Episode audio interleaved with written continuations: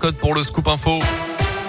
Bonjour Colin. Bonjour Mickaël, bonjour à tous. Et à la une ce matin, toujours un peu plus proche d'un retour à la normale dans le pays. Nouvelle étape de la levée des restrictions sanitaires ce mercredi avec la réouverture tant attendue des discothèques qui étaient fermées depuis le 10 décembre. Ce qui change également à partir d'aujourd'hui, la possibilité de se restaurer dans les stades, les cinémas, les transports. Retour également de la consommation au comptoir dans les bars.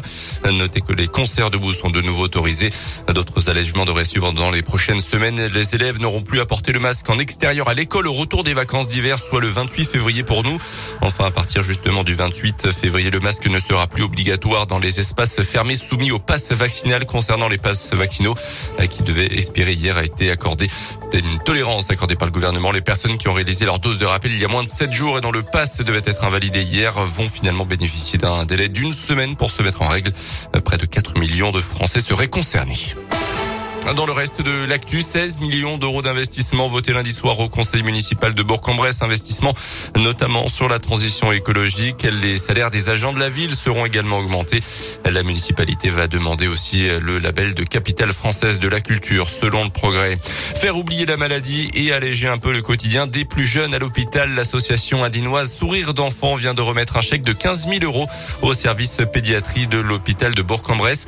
Grâce à ce don exceptionnel, l'espace extérieur du service va être réaménagé avec un mini-golf, un carré potager, une cabane tipi notamment.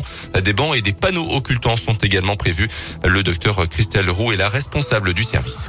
Ça manquait. Là, on avait un petit coin aménagé avec euh, des tables, mais c'était pas, c'était, insuffisant, on va dire, pas très sympathique. Voilà, ça permettra donc euh, surtout aux adolescents d'avoir des activités extérieures, ce qui sera très sympa pour eux euh, quand ils restent plusieurs semaines à l'hôpital. Alors aussi pour les enfants plus jeunes, hein, qui restent le plus souvent quand même moins longtemps, et puis pour leur famille, pour se retrouver avec leurs frères et sœurs et leurs parents. On essaye d'améliorer au mieux le quotidien des enfants, donc par la décoration du service qui a déjà été refaite. Et puis là, on espère bien euh, voilà, valoriser cet extérieur pour euh, améliorer leur, euh, leur vécu. Quoi. Voilà. Une pergola offerte par une entreprise burgienne viendra compléter cet aménagement extérieur. Tout cela devrait être prêt après les vacances d'été.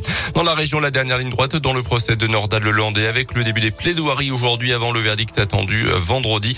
Nordal Lelandais qui est revenu hier sur ses aveux formulés en fin de semaine dernière affirmant avoir juste pété un plomb au moment de tuer la petite Maëlys des en août 2017 lors d'une fête de mariage en Isère. Les Jeux Olympiques d'hiver à Pékin avec une grosse journée pour les Bleus avec le slalom masculin en ski alpin de chance de médaille Alexis Pinturo et Clément Noël.